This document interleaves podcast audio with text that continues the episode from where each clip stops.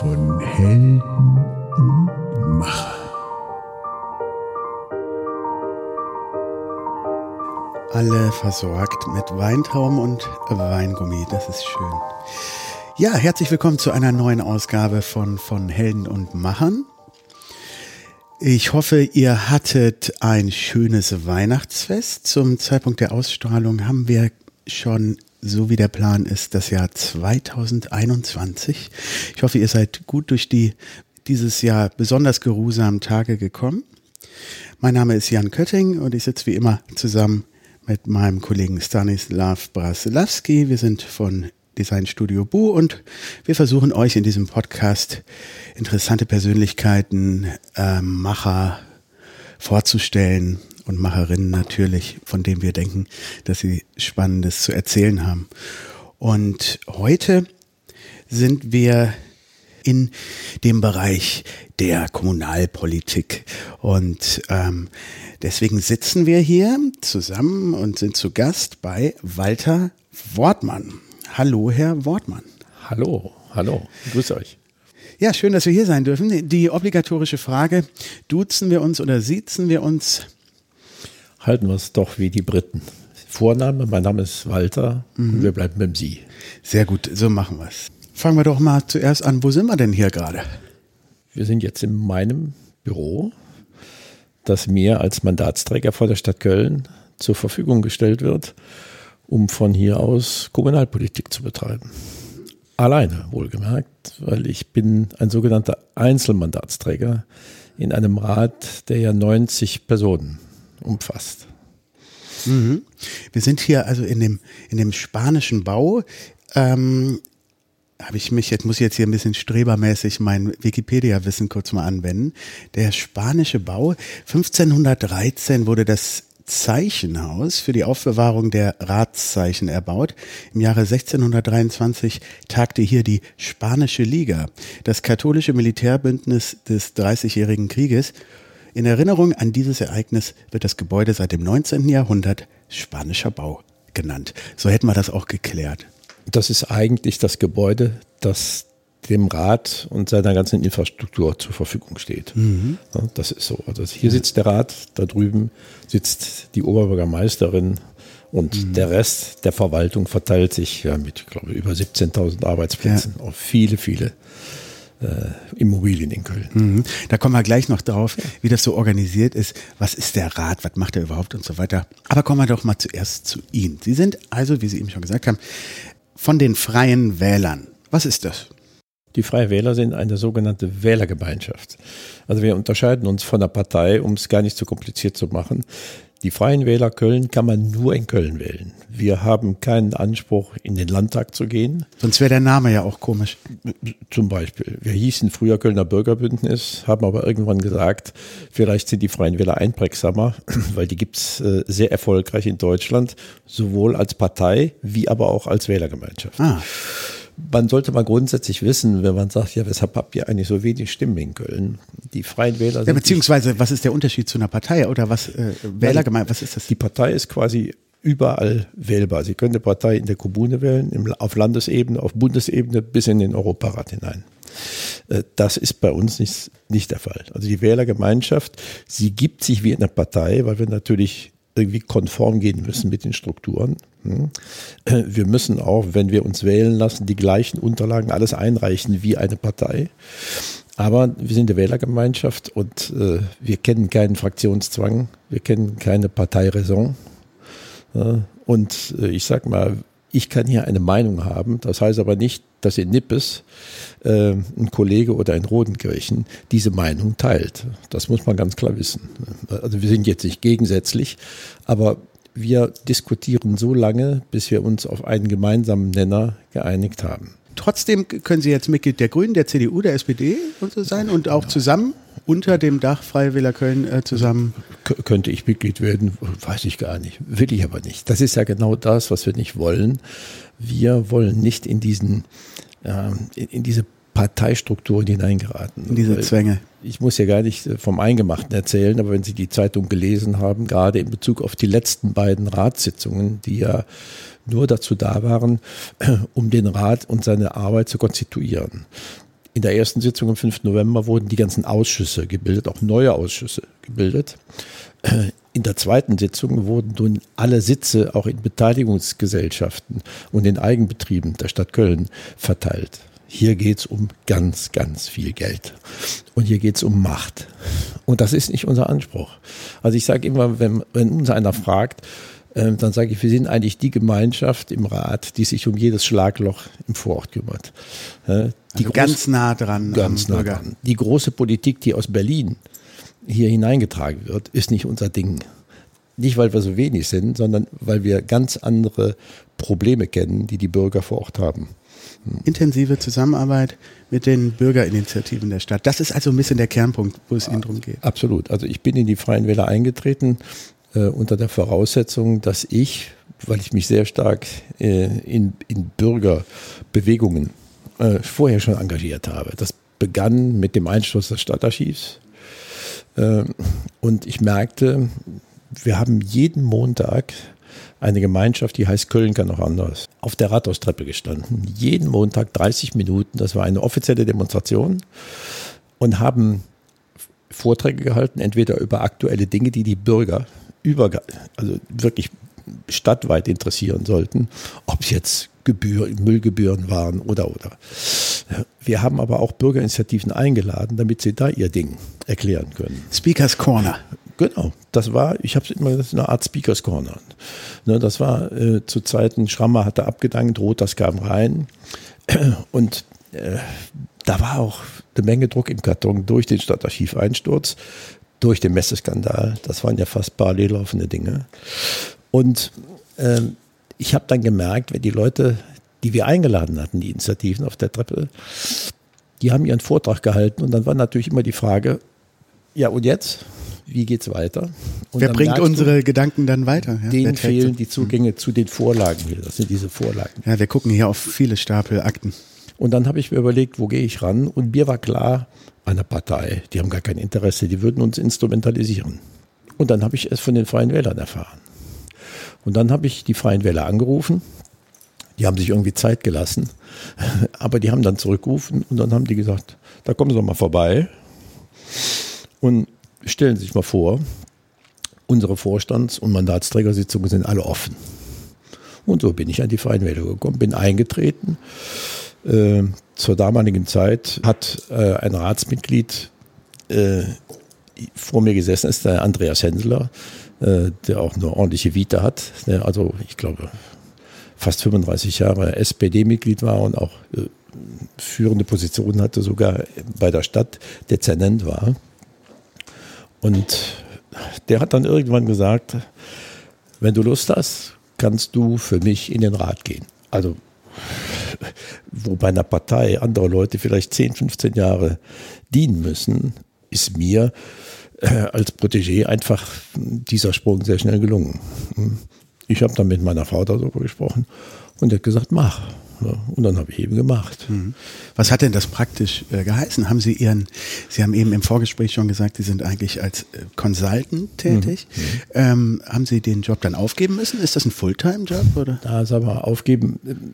Ich bin ja jetzt 73 Jahre. Ich mhm. bin jetzt oh. ungefähr fünf Jahre im Februar nächsten Jahres bin ich fünf Jahre im Rat. Und ich muss so mit 67, 68 nicht mehr den wilden Mann im Consulting machen. Ich habe auch im Consulting immer sogenannte Projekte geleitet. Ich habe also mehrere Jahre in Hamburg, in, äh, vier Jahre in Berlin, in München verbracht. Bin immer wie im Interim in die Firmen reingegangen, habe dann Sanierung gemacht oder oder. Das baut sich dann irgendwann ab. Also da muss man auch auf das Alter gucken, weil Consultants, die mit 70 dann noch den großen Zampano machen, das, das muss nicht sein. Ne? So, deshalb hatte ich auch die Freiräume. So, und meine Kinder sind dann auch langsam ausgezogen. Und dann habe ich das gemacht und es macht mir bis heute sehr viel Spaß. Deshalb habe ich auch nochmal gesagt, jetzt mache ich auch nochmal fünf Jahre. Aber es ist ein Fulltime-Job, ja? Also wenn, wenn Sie das hier richtig machen, ist das als Einzelmandatsträger ein Fulltime-Job. Also wir haben ungefähr 4000 Vorlagen im Jahr. So, und wenn Sie ein, ein Projekt wie die Parkstadt Süd oder. Dann ist das allein schon ein Fulltime-Job. Dann müssen Sie sich auch in vielen Ausschüssen bewegen, weil so ein Projekt wird filetiert. Und ich bin jetzt in vier Ausschüssen Ne? Aber wir haben ja viel mehr. Wir haben ja, ich glaube, 15, 16 Ausschüsse.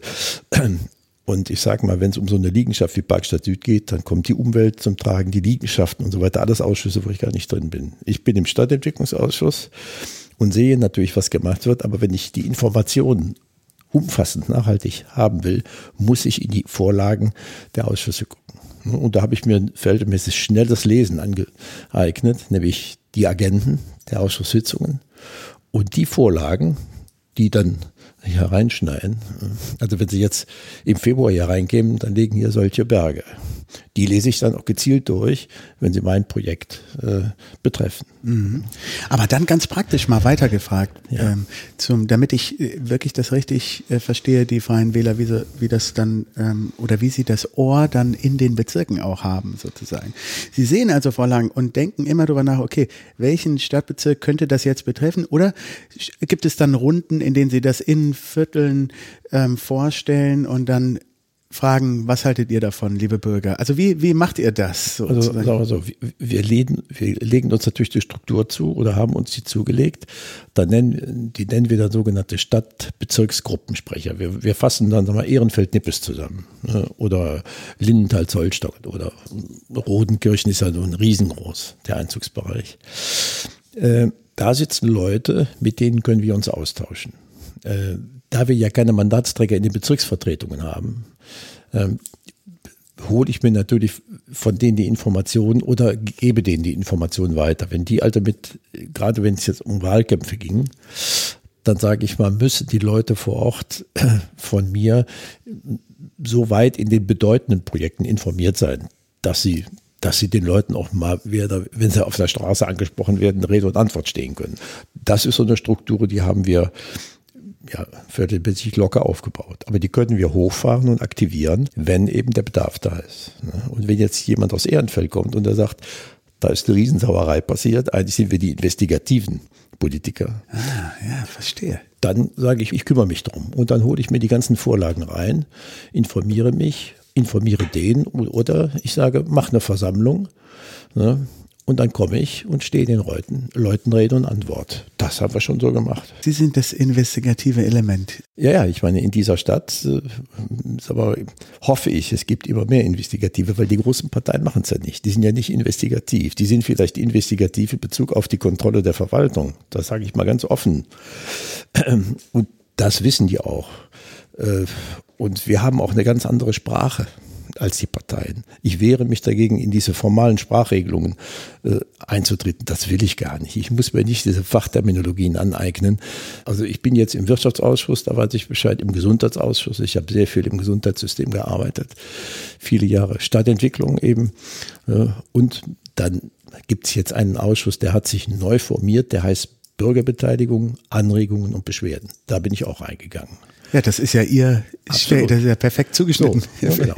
Ich, Im Finanzausschuss saß ich, höre ich, diskutiere ich mit, aber die, die, die wirklichen Entscheidungen, was die Finanzen betrifft, werden ja auch im Rat getroffen. Und da bin ich Können wir das nochmal kurz erklären, ja. damit wir das äh, schnallen und äh, unsere Hörer, wie das organisiert ist mit dem Rat, Verwaltung und so, dass wir das mal kurz aufdröseln.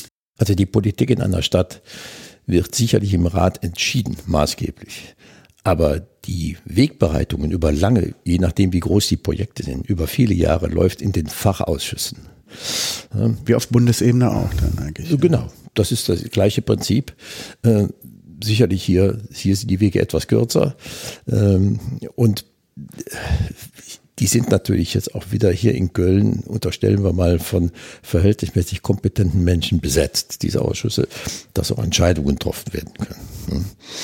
Also zum Beispiel der Gesundheitsausschuss wird natürlich von einem äh, Arzt oder von einem Menschen geleitet, der medizinisch bewandert ist, etc. etc. Wer stellt die denn zusammen?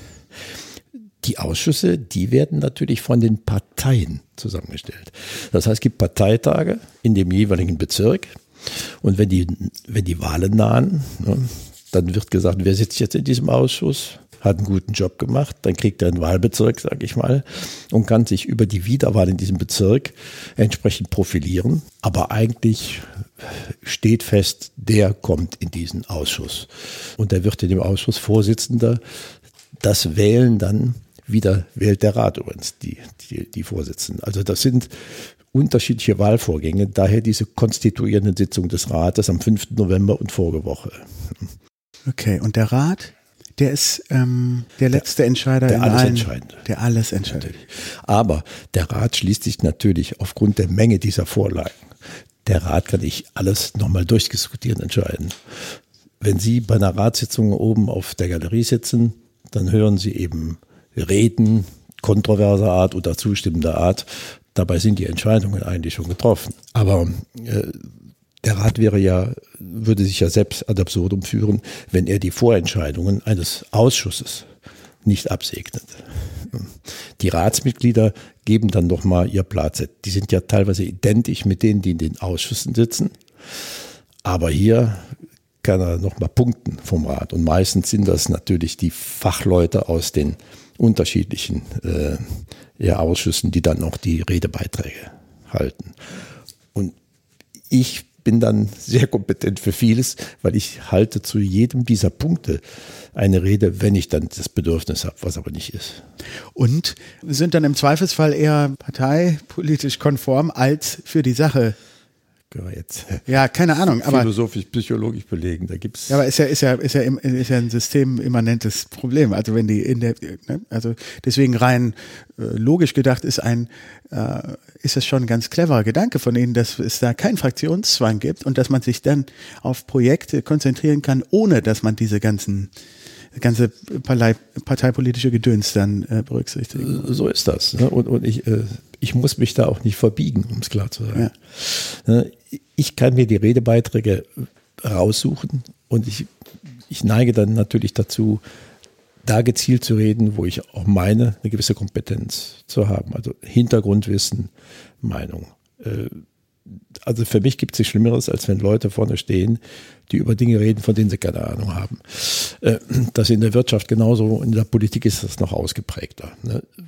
Wenn sie Phoenix sehen und sehen teilweise die Bundestagsdebatten und sehen dann die Themen, die jetzt nicht jeden interessieren, da tauchen dann Leute auf, da, da sage ich mal, um Gottes Willen, wäre ja besser nichts zu sagen. Ist aber jetzt in Köln nicht unbedingt äh, die Regel. Ne? Also wir haben hier teilweise sehr würzige Redebeiträge. Äh, und äh, das ist, wie gesagt, das wird von dem Fraktionsgeschäftsführer und dem Fraktionssprecher bestimmt. Das wird ja immer, Sitzungen werden immer vorbereitet. Da trifft man sich in Arbeitskreisen und da wird genau festgelegt, du machst das, du machst das, du machst das. Und wie ist unsere Entscheidung da?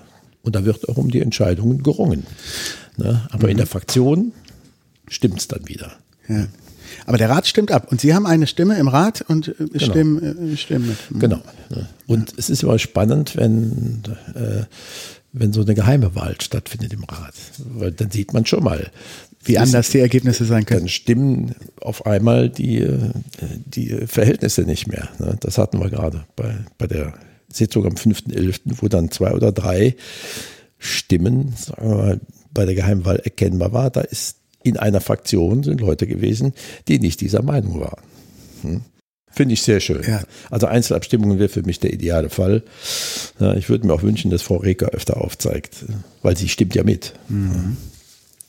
Aber Ihre Stimme hat genauso viel Gewicht wie alle anderen. Die, die hat jetzt nicht eine Doppelstimme. Nein, nein, nein, nein, nein, nein. Das ist ein Kopf. Ein Kopf, eine Stimme. So, und ähm, jetzt sind Sie in Personalunion für die Freien, äh, Freien Wähler äh, vertreten im Rat. Ähm, wie viel können Sie denn da bewirken? Mit einer Stimme. Mit meiner Stimme bewirke ich entweder, dass eine Mehrheit zustande kommt. Da wird man auch schon mal eingeladen zu sagen, wir hätten gerne, wie siehst du das? Dann sage ich klar. Ist aber bei mir seltener der Fall. Entscheidender ist, ist ja das, was wir an Ideen teilweise produzieren. Ähm, Dass wir das in den Rat reintragen. Und Als Berater. ja, deswegen habe ich in den Ausschüssen auch sogenannte beratende Funktionen. Ja, genau, das habe ich nämlich hier so aufgeschrieben. Teilnahme heißt es in dem ähm, äh, auf der Seite der, ähm, der Stadt Köln, Teilnahme mit beratender Stimme. So ist das. Also ich hab, bin dann nicht in den Ausschüssen stimmberechtigt. Ne? Es gibt so ein, so ein mathematisches Prinzip, nachdem sich die Sitze und die stimmberechtigten Sitze verteilen und dann werden zusätzlich nochmal Mitglieder aus den Fraktionen oder eben auch, damit jeder in irgendeinem Ausschuss tätig ist, eingeladen, bei Aus, an Ausschüssen teilzunehmen oder feste Mitglieder zu sein. Die haben aber dann nur die sogenannte beratende Stimme. Bei der Abstimmung zeige ich dann nicht mit auf. Aber ich habe Rederecht. Und wir hatten früher in allen Ausschüssen Rederecht. Das heißt, wenn ich so ein Projekt hatte und ich hatte vier, fünf Ausschüsse, dann konnte ich in diesen Ausschüssen Anfragen oder Anträge schriftlich stellen oder mich auch hinsetzen und. Das hat die Reker uns im Februar 2018 weggeschlagen. Wie kam's? Deswegen bin ich hier. Ja, sie hat einfach ein, eine Kannbestimmung aufgerufen, äh, die nach der Gemeindeordnung äh, auch aufgerufen werden kann, die dann sagt, äh, du hast nur da Anfrage und äh, Antrags- und Rederecht, wo du Mitglied bist. In den anderen Ausschüssen muss ich mir jetzt eine Fraktion suchen hm, und sagen, pass mal auf, ich, hab, ich möchte folgenden Antrag stellen oder folgende Anfrage. Würdet ihr da mitmachen? Dann sagen die, jawohl, weil die sind zum Beispiel FDP oder weiß die Gruppe gut oder wer gerade, sitzen in diesem Ausschuss und dann stellen die diese Anfrage und den Antrag, der läuft unter deren Absender und ich werde dann nur als Initiator im, im Text genannt. Ach, Finde ich nicht gerecht, um Ja, aber genau, das ist sehr undemokratisch, hört sich das Absolut. an. Aber warum wurde das so gemacht? Ja, ich meine, gut. Weiß ich nicht. Ja, ja, Also ne? Frau können wir mal. gesagt, können wir sie, sie, agiert formal. Ja, ja, ja. Jetzt kann man das interpretieren, wie man will. Das, Mhm. das Gleiche gilt ja auch bei den finanziellen Zuwendungen. Also wir Mhm. bekommen so gut wie gar nichts, muss man klar zu sagen. Also wenn ich morgen einen zweiten bekäme, ich kriege so einen Überläufer von woanders, dann wäre ich eine sogenannte Gruppe. Also wir unterscheiden bei uns, einer ist Einzelmandat, zwei ist eine Gruppe, Wie gut. Drei ist eine Fraktion. Gut. Die Partei. Ne? So. Ach, und drei sind eine Fraktion. Und die, da geht's dann richtig los. Ich stelle Ihnen die Beträge gern mal zur Verfügung. Ist kein, ist, ist öffentlich. Aber, also wenn ich morgen einen zweiten dazu bekäme, dann würden wir sehr viel Geld bekommen. Sehr Aber. Sie bekommen ja nur einen dazu, wenn Sie jetzt mehr Wählerstimmen gehabt hätten. Nee, ich kann morgen, wenn ich in den Rat gewählt werde oder ich bekomme ein Mandat, dann gehört das Mandat Walter Wortmann. Ich verlasse, sag mal, abstrakt gesehen, in diesem Fall die, die Wählergemeinschaft, die Partei. Ich könnte morgen sagen, ich schnappe mir mein Mandat und laufe über zu dem oder dem. Verstehe. Das kann jeder machen. Oder wenn einer richtig unzufrieden ist ne, und nicht mehr weiterkommt. Kann er mit und, seinem Mandat? kann Zack. er mit seinem Mandat sagen, ich möchte gern zu dir. Da kann ich sagen, okay, wir prüfen mal nicht das Geld deswegen, sondern wir prüfen erstmal, wie passen wir denn zusammen. ne? Und wenn das passt, dann könnte man sagen, dann machen wir es zusammen. Geht natürlich keiner aus der Fraktion weg. Die Einzelmandatsträger, ich nenne sie immer, sind, die haben nichts im Rat. Also wenn wir jetzt nochmal zu der Grundmotivation kommen, ähm, was Sie ähm, bewogen hat, ähm, hier in die Kommunalpolitik zu gehen. Ähm, es war Ihnen zu wenig ähm, ähm, das Ohr an, in den, in, an dem, am Bürger, ja? Also das, das stört Sie. Oder was war die, ihr, oder ist es ein starkes politisches Sendungsbewusstsein? Was ist die? Also wir haben keine Philosophie. Wenn ich dann eine hätte, wäre die immer die gewesen, auch im, in meiner Funktion als Manager in, in Unternehmen oder auch in der Beratung, mh, habe ich mich eigentlich immer gegen diese Schönrederei gewählt. Also wenn ich, wenn ich auf ein klares Problem komme und ich sitze mit den Entscheidern in einem Raum, muss ich mir nicht sagen, wie schön die Welt ist. Da muss ich sofort über dieses Problem reden. Und wir hier in Deutschland, siehe gerade Corona, Herr Laschet, es ist ein Säusler vom Herrn. Herrn Lauterbach finde ich exzellent, weil der einfach ganz klar seit April sagt, was uns erwartet und was zu tun ist. Und diese Schönfarberei, die muss ich mir schon lange nicht mehr antun. Ähm, Und da sage ich mal, da, da war für mich dann irgendwann, ist mir der Kragen geplatzt, als dieses Stadtarchiv eingestürzt ist. Der Messeskandal, wie gesagt, lief ja auch parallel 2008, 2009 erkennbar. Haben Sie gesagt, jetzt müssen wir selber hin. Und das wurde immer wieder im Rat und in allen Redebeiträgen da, da, da wurde ein so Unsinn erzählt. Also selbst die sogenannte Dokumentation des Messeskandals, die dieses Jahr im, im März ja erst veröffentlicht worden ist im Gürzenich, war eine Farce. Und ich musste mich wundern, dass die Leute, die damals richtig auf die Kacke gehauen haben, im Gürzenich, wo übrigens nur 22 Leute mit Presse und allem drum und dran anwesend waren, ne, bei, so einer, bei so einer wichtigen Veranstaltung, äh, wie die auf einmal lobend einschwenken in diese Studie, die da veröffentlicht worden ist, äh, die sich alleine über 20 Seiten mit dem Begriff des Kölner Klüngels auseinandergesetzt hat, aber nicht mit dem Vergehen. Das, das, da ist, sind Verbrechen verübt worden. Das war ganz klar. Hier haben Leute Rechtsbruch begangen. Können Sie noch mal kurz für unsere Hörer äh, ganz kurz zusammenfassen, was das war? Also es ging dadurch, dass äh, vielleicht kennen Sie den Namen Ash. Es gab jetzt gerade wieder diese, diesen Fernsehfilm im Fernsehen. Noch nicht gesehen. Aber. Ja, also das, das in Zusammenarbeit mit der Sparkasse äh, und natürlich der Verwaltung höher und auch das, was nicht nachweisbar war nachher, aber dass die es dazu gebracht haben, dass nicht diese, der Neubau der Messehallen Nord regelkonform ausgeschrieben worden ist, sondern an diesen regelkonformen Ausschreibungen vorbei eine Vergabe die, dieses riesigen Projektes an einen Fonds erfolgte, der das finanziert hat. Und ich sage mal, aus 240 Millionen, die es hätte maximal kosten dürfen, jetzt ungefähr 400 bis 500 Millionen entstehen. Und wir, wenn die auslaufen, die, die Modelle, die Finanzierungsmodelle, der Fonds kassiert jedes Jahr richtig Geld, das immer noch nicht uns gehört. Da geht's wieder in die nächste Runde. Ne? Ob wir es dann über einen Preis zurückkaufen und ähnliches. Also das ist ein Klüngel, der ist so exzellent und der hat ja bundesweit Schlagzeilen gemacht. Ne? Aber und da hat ist in der Kragen geplatzt und hat gesagt, jetzt müssen ja. wir selber sich äh, ähm, ja, ja, das, engagieren. Das geht doch nicht an. Hier wohnen eine Million Menschen. Da müssen doch eine Menge Leute sein, die aufstehen. Nee, machen wir nicht. Und dann haben wir gesagt, da stehen wir eben auf. Und dann hat sich diese Gruppe, Köln kann auch anders gegründet, der Initiator ist der Frank Dea. Äh, und äh, der habe ich mich angeschlossen. Ne? Und ich, da gab es so eine kleine Gruppe, die sich darum bemüht hat, jeden Montag jemand auf die Treppe zu bringen. Ich habe zwar damals schon in, in, in Hamburg, war ich ja, fast vier Jahre in einem Projekt, aber immer wenn ich die Zeit hatte, habe ich damit gestanden und habe auch mit einer Kollegin und einem Kollegen zusammen uns die Leute gesucht, die wir da einladen. Mhm. Und das, wie ich eben sagte, irgendwann merkte ich, wir kommen nicht weiter, weil uns der Zugang zu Informationen fehlt. Und dann habe ich gesagt, dann suche ich mir die. Und da war die Freien Wähler die einzige Tür, die sich für mich logischerweise öffnen musste.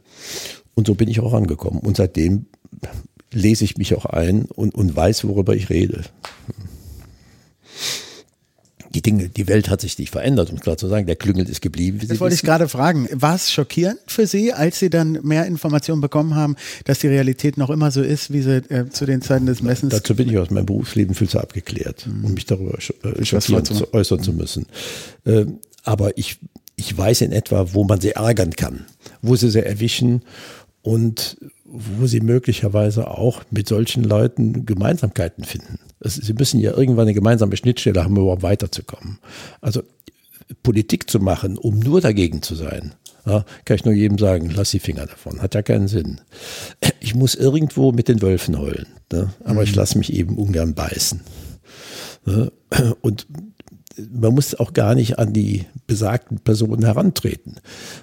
Das ist wie die Motte am Licht, du, du verbrennst dich, aber man muss immer, derjenige weiß immer, da ist jemand oder es sind noch mehrere, die gewisse Habachtstellung haben. Und mich hat zum Beispiel erschüttert, äh, dass dann wieder Leute jetzt ins Spiel gekommen sind, äh, auch bei der Verteilung der, der Sitze und Ausschüsse, die eigentlich äh, längst abserviert waren. Stichpunkt Klüngel.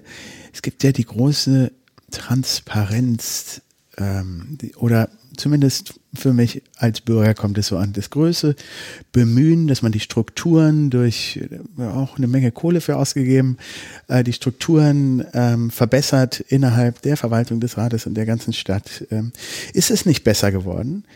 Ich habe diesen Transparenzbericht aus dem letzten Jahr mal durchgeguckt. Gut, habe ich nicht so viel draus geschnallt, aber zumindest hat man gesehen, okay, für mich als Bürger kam an, es gibt zumindest das Bestreben, das zu verbessern. Sehen Sie das auch oder ist das auch nur eine Nebelkerze? Ich würde mal grundsätzlich jedem Politiker hier unterstellen, dass er bestrebt ist, die Abläufe und die Prozesse zu modernisieren. Da reden wir mal, worüber reden wir jetzt? Über Klüngel oder über Digitalisierung? Ja, also wenn, ich, Ver ja, wenn ich Verwaltung sage, dann kann ich nicht sagen, ich will den Klüngel abschaffen. Das wäre eine Zielsetzung, die können Sie nicht erreichen, weil Sie den Klüngel damit stark machen. Und ich glaube, wir haben mittlerweile genug Leute in Köln, Bürger, die sich beim Klüngel auf die Schenkel hauen und sich darüber amüsieren. Also das ist ein ganz delikates Thema. Also gehe ich an die Verwaltung ja ran, indem ich sage, wie kann ich Prozesse beschleunigen? Also zum Beispiel. Aber auch transparenter machen und deswegen gehört das dann auch ein bisschen dazu. Da, Transparenz ist schon wieder ein anderes Thema. Transparenz wobei? Transparenz, wenn ich investigativ festgestellt habe, da läuft was aus dem Ruder ne, in die falsche Richtung dann kann ich das reklamieren. Ich merke ganz schnell, ist da ein Allgemeininteresse vorhanden oder strickt da, kocht da einer sein Süppchen. Nein, nein, es geht erstmal darum, ein allgemeines Interesse besteht darin, wie kann ich Baugenehmigungen dramatisch beschleunigen, damit wir Wohnflächen schaffen. Also so ein, so, so ein totgeprügeltes Thema im Moment. Aber daran arbeiten natürlich Leute konsequent und dann stoßen sie automatisch auf diese Klüngelstrukturen. Und natürlich, sie stoßen auch in einem Unternehmen mit 17.000, 18.000 Mitarbeitern auf festgefahrene Strukturen, auf Hierarchien. Die können sie nicht in einem Jahr aufbrechen. Das geht nicht. Frau Reke hat einen Fehler gemacht, finde ich. Ganz am Anfang hat sie der Verwaltung unterstellt, ich sage es mal ganz salopp, ihr taugt nichts, ihr arbeitet schlecht das ist ein Rohrkrepierer, das kannst du nicht machen. Also wenn ich als Vorstand in ein großes Unternehmen komme und sage, macht hier, baut hier nur Mist, Auch da habe ich doch psychologisch nicht so clever. Da, da sagen die Guten, danke, und die Schlechten bleiben und sagen, sieh du zu. Also da läufst du dir ein Wolf. Also will sagen, das ist ein Prozess, über den wir reden, der kostet viel Geld, der dauert lange Zeit. Der Initiator, der geholt worden ist, um das zu machen, der tritt kaum mehr in Erscheinung. Deswegen lasse ich mich jetzt in diesem Bereich der Bürgerbeteiligung, Anregungen, Beschwerden, habe ich mich reinwählen ja. lassen, äh, damit ich fragen kann, wie laufen denn die Strukturen? Nicht Verwaltung, aber gewisse Prozesse, Nachfragen. Immer erstmal ganz klein anfangen. An den kleinen Dingen, die Sie nachfragen, werden Sie merken, dann wird es in den großen gewaltig krachen. Und das ist eben eine Arbeit, die müssen Sie über Jahre, Jahre entwickeln. Die müssen Sie nachverfolgen. Und wenn ich mal morgen, ich sag mal, hier nicht mehr sitze, dann kann man mit Leuten, die man kennengelernt hat, darauf vertrauen, dass die das auch weiterverfolgen. Aber ich kann es nicht von heute machen. Und es gibt hier eine Devise. Politik macht Politik, Verwaltung macht Verwaltung. Wenn ich der Verwaltung sage, wie sie zu arbeiten hat, da kommt der Fingerzeig. Das, das geht nicht. Also das ist mein Empfinden. Ist auch nicht mein Job. Mhm. Und den Finger, den kennen wir gut, dass wir hier kein Video haben. Den ja. Finger hier, den habe ich gesehen. Ja. ja. Jetzt haben wir ja gerade hier äh, die Wahl gehabt in Köln. In was für einer Phase befinden wir uns gerade? Also was ist jetzt aktuell äh, die Aufgabe im Rat? Also ich versuche immer Corona als Zeiterscheinung zu sehen, damit wir nicht von der Linie abkommen. Und diese Stadt ist immens verschuldet. Er hat einen ungeheuren Schuldenberg. Ich kann jetzt nur pro Domo sprechen. Mich interessiert nicht, was der Rat verfolgt an der großen Linie. Ich sage mal, Kultur ist ein wertvolles Gut und Kultur fängt im Kleinen an. Wir haben im, im Bereich, sag mal, der, der alternativen Kulturformen in Köln, nicht der großen Bühnen und Ähnlichen, haben wir deutlich mehr äh, Zuschauer, Protagonisten als bei den großen Bühnen, die mindestens die also zehnfach, 15-fach Geld verschlingen. So. Die Bühnen spielen für wie viele Leute? Ich sag mal, wenn ich alle raufgenommen habe, berühren die vielleicht fünf Prozent der Bevölkerung, wenn es hochkommt. Also wenn ich die anderen Kulturbereiche nehme, die großen, dann berühren die deutlich mehr, deutlich mehr Menschen. Und da ist mal die Frage, wie kann ich da ein Gleichgewicht herstellen? Ich will nicht die Mittel gleich verteilen, aber da muss mehr Geld hinein, ohne dass das Gesamtbudget angehoben wird. So. Und damit mhm. sind wir in Budgettöpfen. Wir sagen, da spielt sich einiges in die falsche Richtung ab. Und wenn ich dann auch noch anfange, dieses Kulturbudget mit solchen Sachen wie hier, diese Mikwa. Das Jüdische Museum, was hier gerade gebaut wird. Jüdische Museum mit der gesamten archäologischen äh, Fläche, die, die mit einbezogen wird, auch baulich. Äh, da haben wir mal mit 20 Millionen angefangen, jetzt rennen wir Richtung 100 Millionen Kosten. Da sagen wir, nee, das kann es nicht sein. Ne? Der Wallraffanbau, da wird für eine kleine Menge von Bildern wird das eigentlich gemacht jetzt? Ist das, ist das beschlossen? Die, die Entscheidung ist ja da. Nur wir, müssen, wir warten ja jetzt erstmal auf die gutachterlichen Bereiche. So, aber da müssen Sie sich mal vorstellen, für eine so geringe Anzahl von Bildern wird ein solcher Bau, der wird über 100 Millionen kosten, nachher hingestellt. Das können wir irgendwann mal machen, wenn wir wieder Geld hätten. Ne? Aber das erleben Sie auch nicht mehr. Also sage ich mal, stopp, nicht mehr machen nicht mehr machen. Historische Mitte, die Bebauung des Roncalli-Platzes mit massiven Neubauen in, in Zusammenarbeit mit dem Hohen Dom. Das ist eine GBR gegründet worden. 20 Prozent hat der Hohe Dom, 80 haben wir am Haken. Dafür verrottet ein Stadtmuseum, ein Zeughaus, wo wir sagen, ließe sich für deutlich weniger Geld sanieren mit einem Anbau. So, und wir könnten auch, ich sag mal, den Fluss der, der musealen Besucher ganz anders steuern in Köln. Ne? Nicht alles hier auf eine Fläche komprimieren. Mhm. Und hier läuft die Altstadt über und da hinten spielt sich gar nichts mehr ab. Ich habe die Frage vielleicht eben dann auch so ein bisschen falsch gestellt. Also es war eher die Frage, was ist jetzt Ihre Aufgabe als Mitglied des Stadtrates in dieser Phase nach der Wahl? Ist es jetzt die Zeit, dass Sie die gerade angesprochenen Themen da einbringen können oder Anträge oder wie, ne? Wie gesagt, Prodome, ich, ich, ich kümmere mich äh, deswegen habe ich auch die Ausschüsse etwas gewechselt. Ich bin in einer Altersgruppe, wo ich mal sehe, alles redet über die, äh, über, ja, über die Leute, die im Saft stehen. Das ist eigentlich so eine Altersgruppe bis 55. Ne? Und über Kind und Jugend, da fangen wir mittlerweile auch an, ordentlich zuzulegen. Ne? Aber ich glaube, die mit 60, 65 plus, da redet im Moment keiner drüber. Ne? Und ich möchte gerne alle diese Bereiche, sag mal, wenn Sie morgen alle Ausschüsse mal nehmen und würden Zielgruppen in der Matrix durch diese Ausschüsse schicken, dann sage ich mal, ich bin nicht der Seniorenvertreter, aber ich würde mich gerne für die Leute, die 60 plus sind, einsetzen und deren, deren wichtige Bereiche in den Ausschüssen begleiten, nämlich wie kann ich meine Miete noch bezahlen, wenn ich in die Rente gehe. Heute verdiene ich, sagen wir mal, 800 Euro, kann das bezahlen. Morgen kriege ich eine Rente von 900. Zappenduster. Muss ich ausziehen eigentlich. So, oder die Stadt muss dazu zahlen.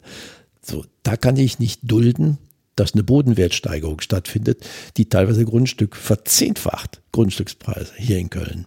Das ist wie in Berlin. Das ist ein Flächenbrand. Und da sage ich mal, da, da sage ich mal, da müssen wir dringend eingreifen. Und deswegen haben wir uns zusammen mit der Linken hm, gesagt, wir, wir geben Grundstücke nicht mehr aus der Hand, die Stadt Köln, sondern nur noch in Erbpacht. Ne, dann bleibt die Stadt bei mir, sonst verkaufen die mir über Immobilienfonds die Stadt unterm Hintern weg, um es mal ganz salopp zu formulieren. So, oder ich kaufe, übe mein Vorkaufsrecht aus und kaufe Grundstücke, die zum Verkauf anstehen, aus dritter Hand auf und bringen sie ins Portfolio dieser Stadt. Ja, dann hätten wir nämlich irgendwann so schön wie in Wien, ne? Genau. Fantastisch. Ja, nur haben sie in Wien natürlich, ich glaube, 62 Prozent äh, genossenschaftlichen Wohnungsbau. Das ist eben ganz anders gewachsen. Ja, oder es wurde halt nicht so viel verkauft. Genau richtig. Also sagen wir, dieses Denkmodell ist entscheidend und richtig für die Zukunft dieser Stadt. Ne? Und ich sage mal, wenn mir auch bei solchen Diskussionen hat mir mal äh, die Leiterin des Bauplanungsamtes vorgeworfen, ich wäre ein Investorenschreck. da könnte ich gut mitleben in dem Fall. Ne? Auf jeden Fall. Da, da sind wir gerne Investorenschreck. Ja, aber da muss natürlich auch jeder auf sein partikulares Interesse erstmal verzichten. Das heißt, wie bringe ich mich als Bürger in dieser Stadt ein und achte darauf? Ja, und die GAG, ne, als eine, die, die Was ist das, die GAG? Die GAG ist äh, ja, nahezu ein, die stadteigene Wohnbaugenossenschaft. Das ist ein, ein, ein riesiges Unternehmen, zählt in den Stadtwerkkonzern mit hinein. Und die, die haben es in der Hand, morgen selbst weitere äh, günstiges Wohnen zu schaffen. Und ich sage mal, solange die Stadt, äh, ich glaube, ja, uns gehören fast 90 Prozent mittlerweile dieser GAG. Ich würde morgen hingehen und würde die 10 Prozent Fremdkapital rauskaufen, damit ich 100 Prozent habe und dann mache ich die GAG zu diesem wirklich Wohnbauunternehmen. Und dann tritt ich in den Wettbewerb mit Investoren ein.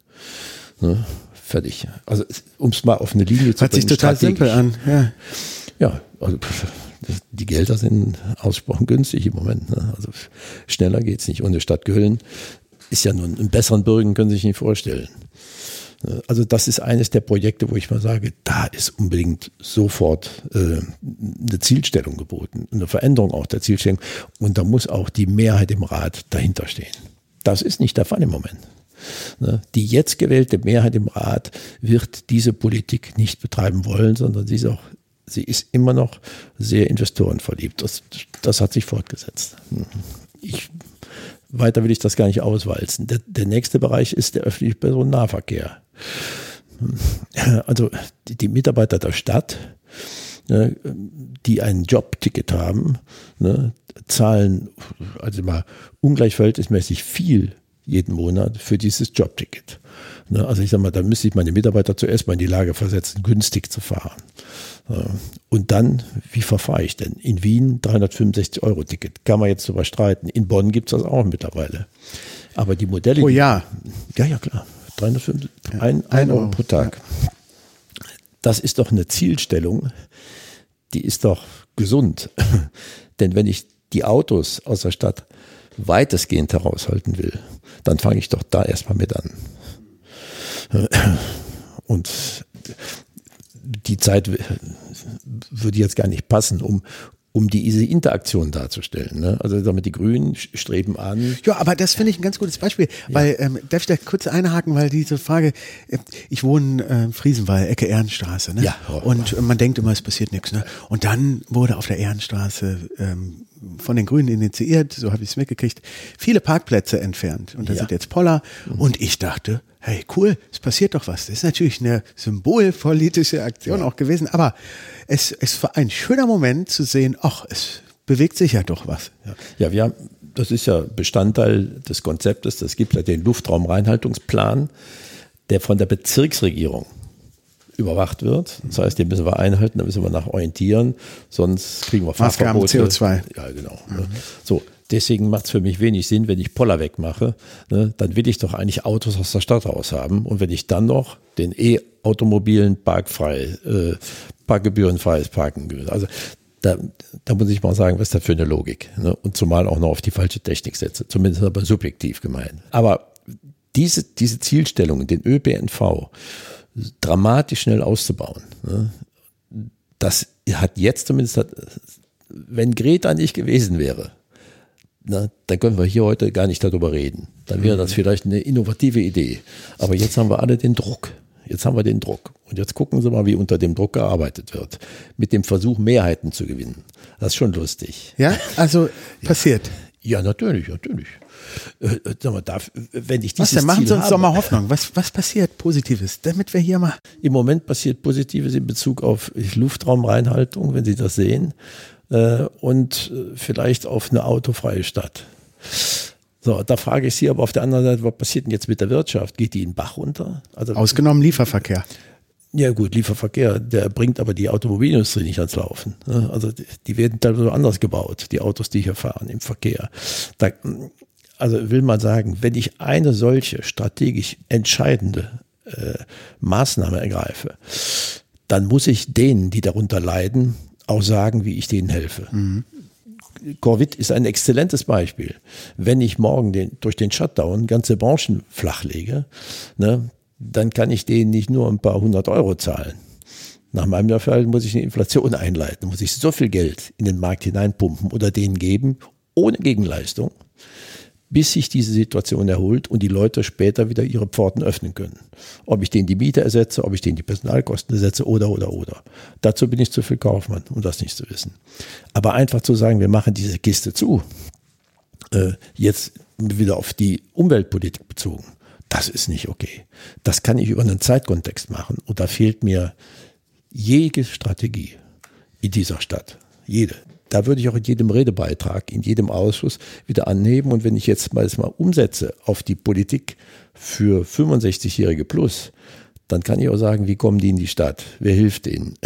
Welche Mittel stelle ich in der Stadt zur Verfügung, damit die Leute versorgt werden? Die können nicht mehr diese weiten Strecken laufen. Die müssen Ruheplätze haben und so weiter.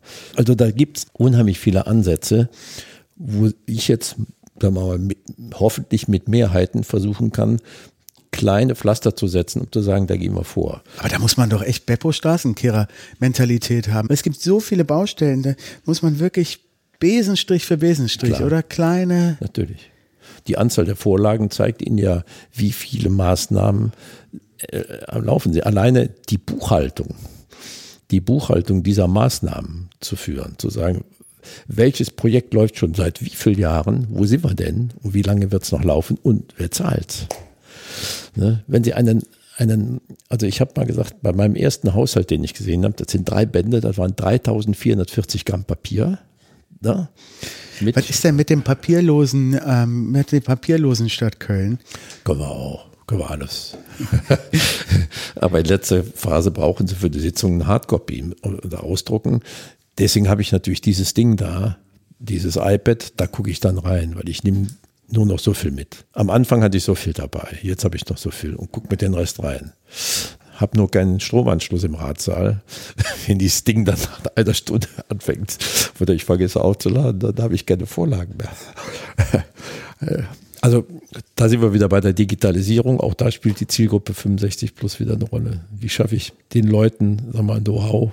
Wie unterstütze ich die womit? Gibt es Anlaufpunkte? Gehen Sie nach Italien, die haben mittlerweile ihre sogenannten Senioren-Genossenschaftscafés. Da gibt es in, in, den, in den Vororten, in den Städten Immobilien, die die Stadt denen für günstiges Geld zur Verfügung stellt. Da öffnen die Cafés. Ja, da zahlen Sie, wenn Coole Sie so Idee. durchgehen, ist immer ein Doppelpreisschild. 60 Cent zahlen die Mitglieder, also 90 Cent zahle zahl ich, wenn ich reingehe, meinen Espresso trinken. Ne? Und die holen sich Jugendliche, die keine Arbeit haben oder die studieren, die kriegen ein kleines Geld und machen die Kaffeebar für die. Super. Das sind so Projekte. Oder auch anders, was ich gehört habe, in Amsterdam, wo ich mal gewohnt habe, da Ja. ist das total ähm, häufig gewesen, also umgedreht, dass die guten alten Oma-Rezepte, die haben, die haben äh, Mittagsküche gemacht. Ja, Da gab es die äh, gute alte Hausmannskost und oder ähm, Stricken zusammen, äh, Wollmützen und so weiter. Ja? Genau. Das ist alles das ist natürlich auch eine Sache in den Niederlanden, das ist einfach, die sind da einfach flexibler und dynamischer von ihrer ganzen Prägung her. Das ist vielleicht nicht dem Deutschen in die Wiege gelegt, aber genau da muss hingehen. Deswegen ist auch gut, wenn mehr und mehr Ethnien hier in unsere Gemeinschaft ziehen, dann übernehmen wir solche Strukturen auch. Und, und, wenn sie rüber nach Kalk gehen oder auch nach Pfingst, dann erleben sie schon an irgendwelchen Familienfesten oder an Fahrfesten oder was, wie stark die sich da engagieren. Ja. Das ist so. Ja, schön. Ja, ja klar. Natürlich. Bei uns heißt das ja immer in meinem Design oder in dem, in dem Werbesprech da so die Customer Journey. Weil ich möchte jetzt so ein bisschen darauf hinaus, wie können wir denn auch hier unsere Hörer und Leute so ein bisschen dazu animieren, politisch sich zu engagieren. Total schönes Beispiel. An dem Beispiel dieser Zielgruppe, so wie wir es nennen, sich zu überlegen, was sind die Bedürfnisse? Von den Menschen, die ganz konkret, die kommen in die Stadt rein, die müssen sich fortbewegen, dann geht's weiter, da, da, da, da, da. Also das allein finde ich schon mal so einen schönen Gedanken. Es ist nicht alles so über, über komplex. Man fängt im Kleinen an und überlegt sich, was sind da die Bedürfnisse? Also ich wohne in Köln-Hochkirchen. Das ist ja ein sehr ruhiges bürgerliches Örtchen. Und äh, mich hat jetzt, die haben auch ein, ein, ein digitales Online-Medium, Südblick heißt diese, diese Digitalzeitung. Und da bin ich interviewt worden und dann habe ich erstmal, ja, sollte ein Foto von mir eingestellt werden. Dann bin ich zu uns ans Straßenschild gegangen, das so verdreckst ist, dass keiner lesen kann und habe die Straßenschild geputzt und dabei habe ich mich fotografieren lassen, weil ich wohne im Rabengrund und das habe ich dann geputzt, dieses Schild. Ich habe aber reingeschrieben, ich wünsche mir zum Beispiel im Rabengrund mal ein Straßenfest, weil ich wohne da lange Zeit und die Leute, die mir entgegenkommen, die da wohnen, die kenne ich gar nicht. Ne? Ist eine Aber machen Sie doch eins. Auf der Körnerstraße können die das doch auch. ja, aber ich, ich boah, nee, also nicht auch noch, bitte. da, also, aber da gibt's ja eine Gemeinschaft, gibt's eine Dorfgemeinschaft, die kann das vielleicht mal anregen. Oder vielleicht sind dann zwei oder drei Leute in der Straße da, so Leute, die das in die Hand nehmen und sagen, machen wir mal. Die Idee ist eben einfach aus solchen Straßenfesten, da festigen sich dann auf einmal ja, erstmal die Kenntnis der Person untereinander und vielleicht entstehen dann auch Freundschaften, will ich die nicht nennen, aber gute Bekanntschaften. Und so fängt eigentlich Politik an. Da entsteht Politik, weil ich kann meine Sorgen mit anderen teilen oder meine Ideen mit anderen teilen und die einbringen. Und dann bringe ich die auf die Route. Und da prüfe ich eigentlich jeden Politiker, ob er die Leute instrumentalisiert, damit er wiedergewählt wird. Oder ob er sagt, finde ich eine gute Idee, ich unterstütze dich. Ich route solche Ideen immer in die Verwaltung rein. Weil ich sage, ich habe die gar nicht. Wenn ich denen suggeriere, ich kümmere mich, dann sage ich, ich kümmere mich, aber ich hake dreimal nach. Wenn es nicht läuft, sagen Sie mir Bescheid, dann fasse ich nach. Habe ich jetzt gemacht. Mich schreibt ein, ein runder Tisch Nippes an, äh, die Sprecherin davon und sagt, ja, wie verfahren wir denn jetzt mit der Impfung? Wie komme ich denn an die Zielgruppen ran? Da habe ich dir geschrieben, da habe ich keinen Plan. Ich bin im Detail gar nicht informiert. Dann habe ich unter Dezernenten persönlich angeschrieben und gesagt, Herr Rau, ich bitte Sie, geben Sie den Leuten nur einen kurzen Wink. Ich hab's auf dem Schirm. Oder meine Leute, ja, über 2000 Leute im Dezernat. Und heute Morgen hatte ich die E-Mail von der Leiterin dieses Projektes an die Sprecherin dieses Teams. Dann ist dieses Ding für mich gegessen. Es sei denn, da tut sich nichts. Dann werden die mich wieder ansprechen. Das heißt konkret jetzt, weil meine Frage war ja so ein bisschen dahin, wie kann ich mich engagieren oder meine Ideen als Bürger einbringen für die Stadt Köln? Dann würde ich mich zum Beispiel in Zukunft genau. an Herr Walter Wortmann wenden. So, und, und, und dann würde ich Ihnen zuerst sagen. Wie könnte ich Sie denn erreichen? Über Telefon. Ja? Ja klar, wenn Sie mich googeln, ich habe meine Handynummer, alles steht da drin. Sie verstehen meine Frage. Ich will es ganz ja. konkret. Wie kann ich als Bürger äh, partizipieren oder mitmachen? Bei der Gestaltung? Ich, wir treffen uns und sie tragen mir die Dinge vor und ich sage, lass die Finger davon oder finde ich gut. Und dann kann ich sagen, ich kann das zwar aufnehmen, aber fangen Sie an, politisch zu denken. Stellen das heißt Sie einen Antrag oder eine Anfrage im Ausschuss für Bürgerbeteiligung, Anregungen und Beschwerden. Das kann ich machen. Ja, Sie können auf Klopapier schreiben und dahin schicken. Ah. Sie können einfach die E-Mail schicken. Geht durch Stadt Köln, Ausschuss für Bürgerbeteiligung, Anregungen, Beschwerden. Und dann kriegen Sie die E-Mail und dann können Sie reinschreiben. Und dieser Ausschuss ist gezwungen, jede dieser Zuwendungen erstmal zu prüfen. Und dieser Ausschuss entscheidet darüber, ist das gut, was wir vielleicht im Vier-Augen-Gespräch vorher klären, ne? oder ist das nicht so gut? So, wenn aber ich sag mal. Also es wäre klug, wenn ich Sie vorher als Berater sozusagen ja, hinzuziehen ja, würde. Natürlich. Ja? Äh, um Jederzeit. dass Sie einschätzen können, so ah, macht Sinn oder eher weniger. Klar. Hm. Und der Job. Und dann auf Klopapier schreibe ich dann meinen Antrag oder per E-Mail besser. Hoffentlich E-Mail. Ja? Aber das ist cool. Nee, weil das ist wirklich wichtig für mich und auch für die Hörer mal zu wissen. Es geht. Man kann, ja, man hat Klar. eine Stimme, die gehört wird. Ja, also und die müssen sich damit beschäftigen. Ja, als ich in die Politik eingetreten bin, habe ich, glaube ich, in diesem Bereich Anregungen und Beschwerden gab es ein oder zwei sogenannte Bürgereingaben. Ja, Im Jahr. Bürgereingaben. Im ja. Jahr. Und heute? Ich hoffe sie mehr. Ich werde es jetzt sehen, wenn ich im Ausschuss sitze. Ich habe mich noch nicht darum gekümmert. Aber wir sitzen das erste Mal, glaube ich, irgendwann im Februar zusammen. Ich weiß noch, aber dann habe ich was wahrscheinlich der falsche Ansprechpartner oder was weiß ich. Ich habe in Düsseldorf haben wir äh, studiert zusammen und da haben wir äh, damals einen ähm, Platz gehabt am Fürstenplatz und wir hatten die Idee, wäre doch cool, so vereinsmäßig, Rathenau-Platzmäßig so ein Café da zu machen. Ja. Und dann habe ich so mit 3D, habe ich da hier mit einem Kollegen, Architekten, ja. total aufwendige Pläne gemacht.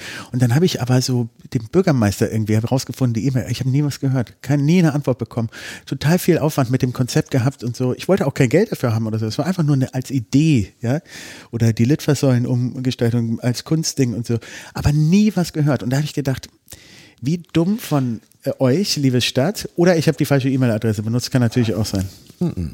Also wenn die E-Mail nicht zurückgekommen ist, dann ist die schon in der Struktur gelandet. Ne? Aber mhm. wenn Sie jetzt an den neuen, wenn Sie den neuen Bürgermeister, den die haben, angeschrieben hätten, würde sich das vielleicht schon, hätte sich das schon geändert. Ja, weil er aus Köln kommt. Aus Köln. ja, er kommt ja aus Düsseldorf vorbei. Der ist ursprünglich aus Düsseldorf und war in Köln und ist jetzt wieder in Düsseldorf. Ja, ja witzig. Ja. ja, aber das fand ich jetzt total ähm, den schönen Tipp. Äh, vor den guten Hörerservice jetzt gerade.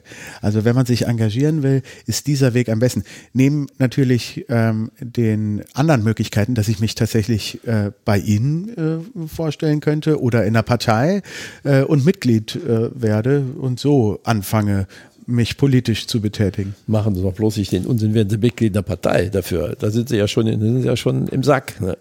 nee. Also ich sage zum Beispiel auch immer den Leuten, wenn es so um übergeordnete Themen geht, beim nächsten Wahlkampf, wenn Ihnen einer von der Partei, der Sie nahestehen, über den Weg läuft, fragen Sie ihn doch mal. Fragen Sie ihn zum Beispiel mal, wie viel kriegst du eigentlich jedes Jahr für deine Arbeit im Rat an Fraktions, also weil die Leute. Was kriegen sagen, Sie eigentlich? Also ich, ich Mhm. habe äh, 2019 all over mit allem drum und dran bekommen ungefähr 6.250 Euro. Hä? Ja, mehr ist das nicht. Wie für, dafür Ja. für Ihre Ja, Arbeit? wir bekommen, also ich bekomme im Monat, sag mal, ungefähr 500 Euro ähm, Pauschale, eine sogenannte Pauschale. Die bekomme ich jeden Monat überwiesen. Mit also dann ist das ja total der privilegierte Job. Also Sie könnten das ja nie machen, wenn Sie nicht sonst äh, frisch wären in der Rente. Nein, könnte ich nicht. Das ist ja total schade. So, und dann kriege ich. Was macht denn denn äh, der Senior jetzt, Pass pro Toto gesprochen, aus Kalk, der sich auch beteiligen will? Der könnte sich das nicht leisten, Ihren Job. Also wenn der in der Partei ist und so weiter und äh, der sitzt in der Bezirksvertretung, die kriegen ja noch weniger in Kalk, in den Bezirksvertretungen. Äh, Aber ich sage ja, die haben auch nicht jetzt die Arbeit, die ein Ratsmitglied hat. Aber der engagiert sich auch, wie dem auch sei. Und jetzt gibt es die Idee von Foreca, die Ratsmitglieder zumindest deutlich höher zu besolden. Den ersten Schritt haben wir jetzt getan am 5. November. Von auf, wie viel Prozent? Jetzt Prozent kann ich ja gar nicht ausdrücken. Ja, aber sagen. deutlich oder, oder? Doch, doch, ist Ja. deutlich aufgewertet worden. Das finden wir doch erstmal gut, die oder? Fraktionszuwendungen. Ne? So, aber wenn ich jetzt morgen, ich sag mal, angestellte Ratsmitglieder hätte, wenn die dreieinhalb, viertausend Euro im Monat bekämen, da frage ich mich, was ändert sich denn an der Politik, an der Qualität, wenn die gleichen Leute da sitzen? Das ist auch nur meine Frage. Ich habe grundsätzlich nichts dagegen. Aber dann müssen auch vorher wirkliche Anforderungsprofile erstellt werden. Und dann geht nichts mehr mit, du wirst das, du wirst das. Also da sind wir wieder beim alten Thema. Wir kommen hier vom Hölzchen aufs Stöckchen, aber das bei uns immer so. Apropos Anforderungsprofile. Ich habe jetzt gelesen gestern, dass die Energieversorgung der Stadt Köln jetzt nicht mehr von der RWE getragen wird. Richtig? Weil es ausgeschrieben äh, werden musste. Sie korrigieren mich, wenn ich jetzt totalen Blödsinn rede. 100% Ökostrom. RWE hat es nicht bekommen, sondern Lichtblick. Richtig? Kann sein. Fragen Sie mich jetzt nicht. Ich bin nicht im Thema, um es klar zu sagen. Ist nicht mein, ist nicht mein Thema. Wenn es um Wasser ging, sehe ich das anders, aber Energie ist nicht mein Thema, weil dieses Geschummel mit, mit, der, mit der Ökobilanz in Energie, äh, wie will ich das nachweisen? Aber gut. dass ähm, sogar ein äh, 70 Prozent ist doch die Stadt Köln daran beteiligt oder mehr, ähm, dass sogar dieses ähm, stadteigene Unternehmen diesen Job dann nicht bekommt, weil es so ausgeschrieben werden musste. Das hörte sich irgendwie mal gut an für mich. Wir müssen aufpassen, ob sie in keine Abhängigkeit geraten. Ne? Siehe Berlin, wo letztendlich die, äh, die Bürger mit einem Bürgerentscheid erzwungen haben, dass die Verträge mit einem kommerziellen Unternehmen für die Wasserversorgung gecancelt werden und das zurück in die Hand der Stadt Berlin geht. Das ist für mich entscheidend. Also wir haben ein Prinzip der Daseinsvorsorge. Die Daseinsvorsorge ist kein, kein Wort, sondern dahinter hängen bügelharte Richtlinien. Was So, also Krankenversicherung ist eine Daseinsvorsorge, Rentenversicherung und so weiter. Und für mich gehört zum Beispiel der ÖPNV da rein, gehört die Energie. Ach so, wie, ähm, wie so eine Grundsicherung.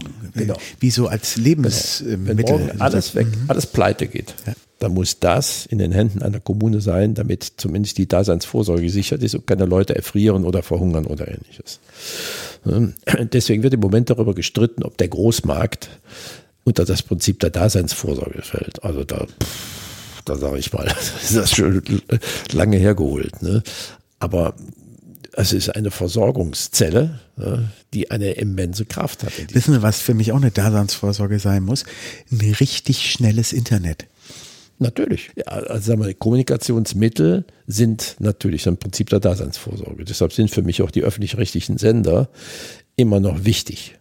Was die mit dem Geld machen, das soll mal dahingestellt sein. Aber die Qualität der Sendung hat eine ganz andere, ganz andere Als Bildungsauftrag. Qualität als die Privat, um es mal klar zu sagen. Ich gucke kein Privatfernsehen, überhaupt nicht. Äh, sondern ich bin einfach ein Verfechter der, äh, des öffentlich-rechtlichen Rundfunks. Und, äh, und daher hole ich mir auch immer die Informationen, die kriege ich im Privatsender nicht. Und äh, wir können jetzt einen Katalog aufmachen, was alles in die Daseinsvorsorge hineingehört. Ne? Auch mit Randerscheinungen. Äh, äh, und da sage ich mal, da, da muss noch eine Menge getan werden. Und wenn ich die Energie aus der Hand gebe, ne, in, in die Hände von Kapitalgesellschaften, also die nicht öffentlich, in die nicht öffentliche Hand, dann ist das für mich der falsche Schritt. Interessant, hätte ich gar nicht bedacht. Ja, das ist total einleuchtend. Ja, damit kann ich, ich kann nach dem Prinzip der Daseinsvorge natürlich auch als Gesetzgeber handeln. Denn ich kann in einem, in einem Abusus kann ich entsprechend gesetzlich darauf einwirken, dass das abgestellt wird. Das kann ich bei einem Privaten nicht mehr machen. Ne? Und die Wasserqualität und ähnliches, da kann ich Leitlinien, Richtlinien als Verwaltung aufstellen, wie ich will, wie sauber das Wasser sein muss. Aber wenn es passiert, ne, dann habe ich ein Too late. Ja. Deswegen sehe ich im Moment diese ganzen Geschehnisse um die Shell-Raffinerie, in Anführungsstrichen, mit großer Sorge, weil da seit zehn Jahren mit Rückendeckung der Politik geduldet wird, dass massive Mengen an Giftstoffen ins, ins Erdreich sickern. Und wir sitzen da in Hochkirchen-Rondorf auf einer Blase, die sich irgendwo im, im, im Rheinkies und so weiter. Ja, und dann fragt man sich, warum sich das nicht ändert. Ja, jetzt fangen sie auf einmal an, laut zu werden. Jetzt geht es auf einmal zur Sache. Ja, aber nur weil da der Unfall letztes Jahr passiert ist. Oder mehrere. Ja, oder Einer mehrere. nach dem anderen. Na, na, aber Bürgermeister ist ein Grüner und so weiter und der macht jetzt auch Druck. Ja, aber das ist doch positiv, Ja, oder? natürlich. Lassen wir uns mal in die Zukunft gucken. Jetzt müssen wir auch mal langsam zum Schluss kommen. Lassen Sie uns doch in die Zukunft gucken. Ja. Es ist doch mit den Grünen eigentlich doch eine ganz optimistische Stimmung jetzt hier gerade. Also ich persönlich finde es gut. Jetzt passiert bei Shell was. Ähm, weniger Autos in der Innenstadt. Klar, gewährleistet, dass eine, eine Strategie dahinter steckt, dass auch ähm, ähm, sich überlegt wird, wie kommen auch ältere oder andere ähm, ähm, Gruppen ähm, trotzdem zu ihren Zielen. Aber wie wird sich das jetzt weiterentwickeln in, im Jahr 2021? Und da lassen wir jetzt mal die Corona-Thematik mal außen vor. Sind Sie optimistisch? Ich bin äh, in Bezug auf die Entwicklung der Stadt Köln, Genau, nur, nur kommunal. aber die kann sich ja nicht isoliert sehen. Wir gehören ja immerhin zu einer riesigen Regional äh, Regionale. Aber in Bezug auf die Stadt Köln kann ich Ihren Optimismus, den Versuch nicht teilen, um es klar zu sagen, weil mir die flankierenden Maßnahmen zu den Maßnahmen, die die Wirtschaft erheblich einschränken, fehlen. Punkt. Die sehe ich nicht. Wenn sie denn dann von der Koalition, die ja noch nicht auf dem Papier ist, wenn sie denn dann bekannt gegeben wird, dann würde ich die auch abzeichnen. Ansonsten wäre ich auch nicht bereit, den neuen Haushalt abzuzeichnen. Also wenn weiterhin Gelder verplempert werden in solche wahnsinnigen Prestigeobjekte, dann bin ich nicht bei denen, um es klar zu sagen. Weil wir brauchen jeden Euro. Ne? Und ob der FC Köln und alle diese Dinge, die da im Hintergrund mitspielen, wenn Sie die unterm Strich zusammenzählen, geht ein ungeheures Geld durch die Hände. Ja, ich sag mal, maßnahmenlos eigentlich. Ne? Wem immer es geschuldet sei. Na gut, ähm, ein Vorsatz fürs neue Jahr? aufpassen, investigativ unterwegs sein, an den, an den richtigen Stellen mit anpacken. Nicht dagegen sein, sondern mit anpacken, konstruktiv gestalten, junge Leute überzeugen, wie, wie, wie wichtig Politik ist, äh, wie wichtig und viele Bürgerinitiativen. Die Bürger müssen sie in die Hand nehmen, die Politik macht Also auch an uns ist Ja, es jetzt ein, ein Wunsch eines Vorsatzes, dass wir uns mehr also Ich beteiligen. unterstelle mal, Ihre Zielgruppe ist deut dramatisch jünger als ich und ich kann nur sagen, so wie ich meine Familie sensibilisiere, ja, und ich habe ja eine verhältnismäßig große Familie, so will ich auch die Hörer alle sensibilisieren. Mhm. Machen Sie, machen Sie. Und ich, gewöhnen sich nicht die Sprache der Politik an. Das ist, dann sind Sie drin im Sack. Bleiben Sie kritisch, aber konstruktiv. Super. Boah, und wenn wir das hier erreicht haben mit dieser Folge, dann bin ich schon hunderttausendprozentig happy. Ähm, schön, dass man da einfach ein bisschen, dass wir einfach euch, liebe Hörer, auch animieren. Wir können mitmachen, wir können mitgestalten.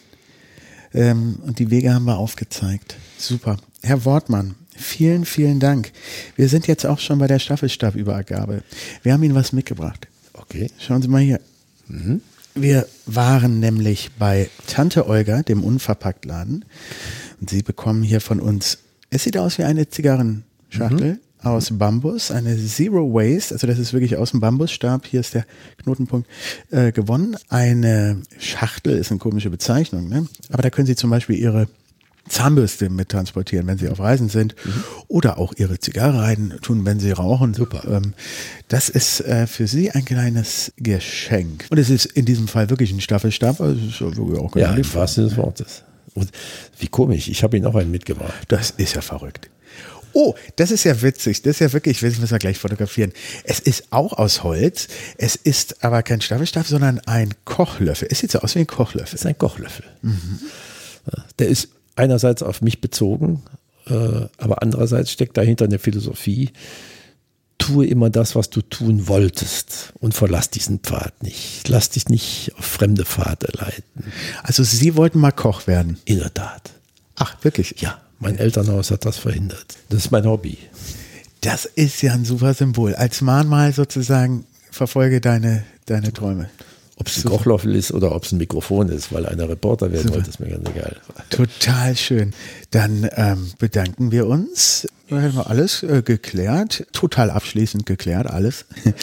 Wir wünschen äh, einen guten Start ins neue Jahr und ähm, freuen uns, euch in der nächsten Folge wieder äh, ansprechen zu können. Die kommt äh, dann schon in zwei Wochen wieder raus. Vielen Dank, Herr Wortmann. Ich Haben Sie noch ein euch. letztes Wort? Danke euch.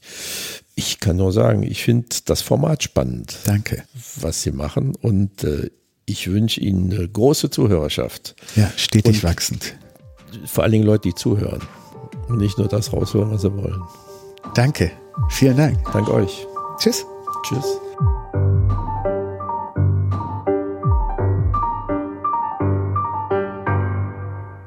Studio